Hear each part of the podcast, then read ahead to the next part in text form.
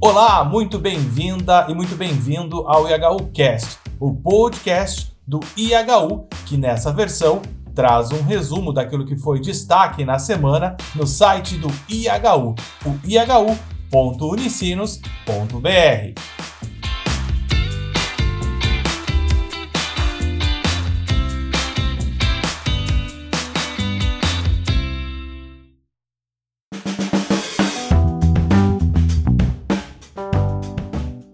O assassinato da mãe Bernadette vem repercutindo e foi um dos assuntos aqui no IHU. Chico Alencar, professor de História, escritor e deputado federal pelo PSOL do Rio de Janeiro, por exemplo, escreve que a morte lembra outro crime brutal, o atentado que levou a vida de Marielle Franco. Confira um trecho do texto. Celebramos em Maria a saga de tantas Marias, que ao longo dos séculos, entre lágrimas e alegrias, resistem à barbárie machista, à opressão racista, à dominação sexista. Mãe Bernadette era uma dessas Marias que lutam. É o que fica evidente em sua própria voz em uma das tantas reuniões que promoveu e que denunciou os ataques sofridos no Quilombo. É injusto. Ah, recentemente perdi um outro amigo e amiga no Quilombo também. É o que nós recebemos, ameaças o texto Breve Reflexão para Cristãos ou Não, de Chico Alencar e outros, como o que tem o título Quando uma mulher quilombola tomba, o quilombo se levanta com ela, de Selma dos Santos Mibaê, acerca do assassinato de Mãe Bernadette, estão no site do IHU. E para facilitar, nós também colocamos o link destes e de outros tantos textos que citaremos neste podcast na descrição do áudio.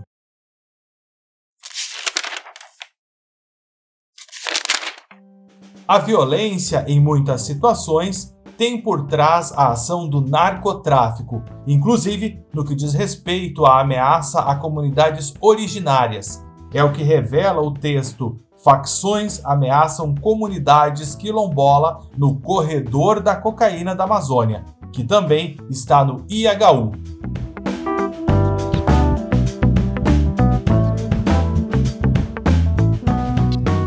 Esta, aliás, é uma realidade que aflige a América Latina. Todos ainda temos na memória o caso do Equador. Este é o momento em que o candidato à presidência do Equador, Fernando Villavicencio, foi morto a tiros em um evento de campanha na capital Quito, a poucos dias da eleição presidencial. Foram dezenas de disparos trocados com os seguranças de Villavicencio e, segundo o governo equatoriano, o autor do atentado também foi morto. Bruno Lima Rocha, no texto Equador, Mapa da Violência Política no ano das eleições antecipadas, analisa este cenário e projeta a disputa de segundo turno entre Luísa Gonzalez, a candidata do ex-presidente Rafael Correia, e Daniel Azim. A questão do Equador é complexa. Neste sentido, outro texto que publicamos que tem como título Equador, porque tantos pobres votam em quem promete torná-los ainda mais pobres, pode ajudar a compreender um pouco mais o que está em jogo. Acesse lá ihu.unicinos.com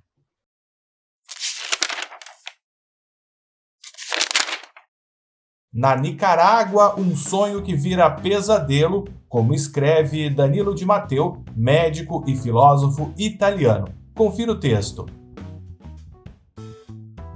Com os Estados Unidos vendo em cada anseio de mudança uma réplica perigosa e temível do regime cubano de Castro e com o campo progressista, especialmente europeu, que pensava entrever uma espécie de terceira via entre o império do capital norte-americano e as ditaduras comunistas. Isso mesmo, uma terceira via, em alguns aspectos análoga à defendida justamente por Berlinger. Daniel Ortega e seu regime de perseguição têm recrudescido. É o que tem feito agora ao atacar os jesuítas na Nicarágua. Marcelo Neri teólogo italiano e professor da Universidade de Flensburg, na Alemanha, analisa em texto publicado no IHU. Confira um trecho. A atividade vexatória e opressiva do regime de Ortega contra a Igreja Católica continua a todo vapor na Nicarágua. A vítima designada dessa vez é a Universidade Centro-Americana, dirigida pelos jesuítas. Mas a situação da Nicarágua não é somente de perseguição a jesuítas e o fechamento da universidade, por mais terrível que isso possa parecer. Ortega e seu governo têm perseguido a igreja como um todo, pois já houve a prisão do bispo Rolando Álvares, outro bispo foi forçado ao exílio e, além do confisco da universidade, confisco policial na residência dos jesuítas, as irmãs de Madre Teresa de Calcutá foram expulsas do país, além do núncio apostólico também expulso, entre outras ações. No ihu.unicinos.br, publicamos diariamente atualizações e reflexões acerca desta situação na Nicarágua.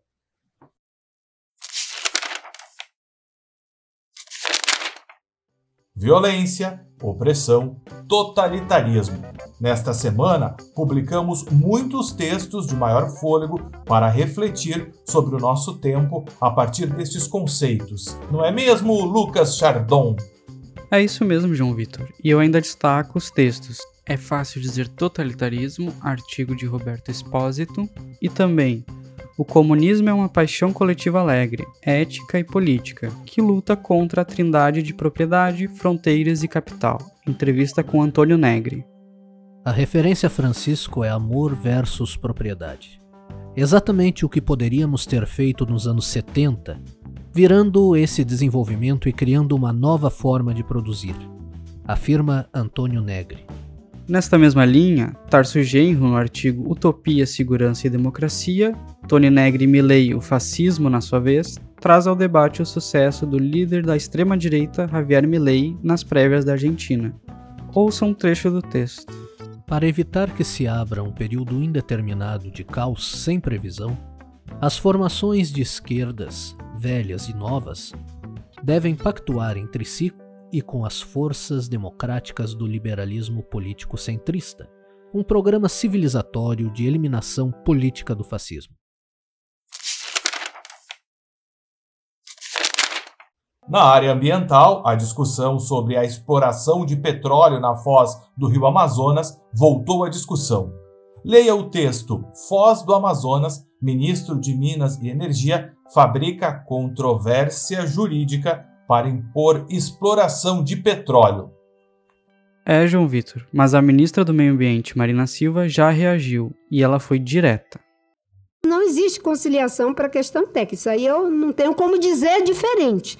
Porque eu não posso botar numa rodada de conciliação a Anvisa para decidir, por decisão política, administrativa, o que for, se aquele remédio é tóxico ou não é tóxico. A mesma coisa é os processos técnicos de licenciamento do IBAMA. Não é? Mas essas questões elas vão sendo dirimidas ao longo do processo. Como eu disse, o IBAMA já, tenho dito, o IBAMA já deu cerca de duas mil licenças para a Petrobras. Se as licenças dadas foram técnicas, as licenças negadas são também técnicas, porque inclusive não é a maioria. Em texto que publicamos no HU, que tem como título justamente essa frase, não existe conciliação para a questão técnica, fica claro que Marina vai defender sua posição, que aliás é claramente científica. Agora, Lucas, impressionante que nesse quesito o Equador deu um passo à frente com um plebiscito realizado junto com o primeiro turno das eleições. É, neste plebiscito decidiram pelo fim da exploração de petróleo em área do Parque Assuni, no coração da floresta amazônica. O tema também é destaque no site do IHU.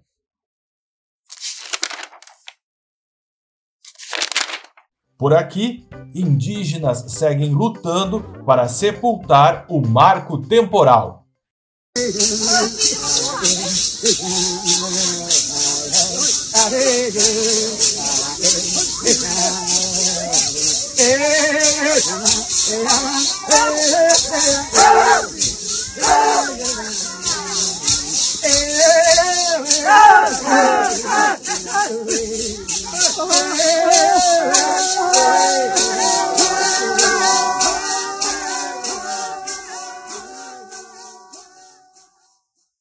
É preciso muita força clamando ajuda a todos os ancestrais, porque o PL do marco temporal avança no Congresso.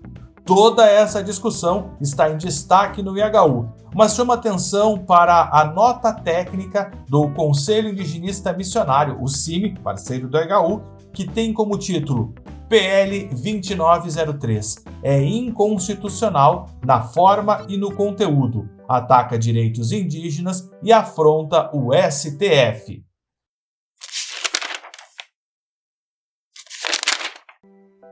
Diante de tantos ataques ao planeta e inabilidades para tratar a questão climática, o Papa Francisco parece uma voz do deserto com os alertas que tem feito, como é o caso da encíclica Laudato Si, lá de junho de 2015.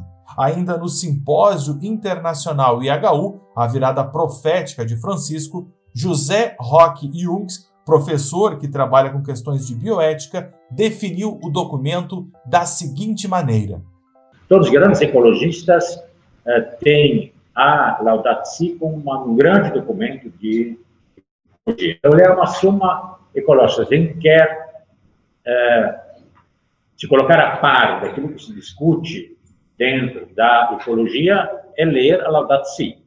Só que as coisas pioraram muito desde 2015, quando o documento foi publicado. Por isso, Francisco promete uma nova versão. Estou escrevendo uma segunda parte da Laudato Si para atualizar as questões. Foi o que disse o Papa Francisco ao receber em audiência, no dia 21 de agosto, uma delegação de advogados de países membros do Conselho da Europa, signatários do Apelo de Viena, que pede aos Estados Unidos, membros do Conselho, que se comprometam com o Estado de Direito e a independência da justiça. Para saber mais detalhes e a repercussão sobre o anúncio, acesse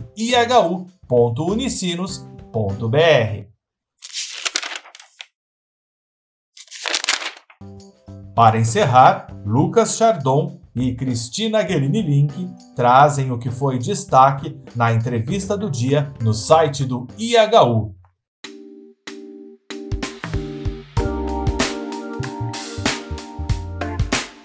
Gabriel Rosenfeld e Janet Ward, dois importantes historiadores do Holocausto, falaram sobre o livro que estão lançando, Fascism in America: Past and Present.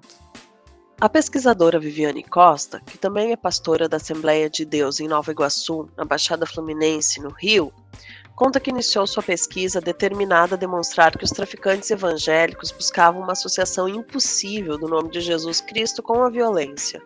Negacionismo de esquerda e PAC 3. A opção é enfiar o pé no acelerador. Este é o título da entrevista com Maurício Ângelo, repórter e fundador do Observatório da Mineração, em que avalia como os mega empreendimentos pesam ainda mais na balança do governo, quando equiparados à preservação ambiental. A questão ambiental e a urgência de uma virada de mesa para salvar o planeta também está na entrevista com Ivo Aureliano Makushi, advogado e indígena que luta pela sobrevivência do seu povo. O título da entrevista é uma frase dele: Não temos tempo de criar agendas para 2030, 2040. Não, é para agora. O mundo está queimando. Estas foram as entrevistas em destaque no IHU desta semana. Mas você encontra muito mais em ihu.unicinos.br.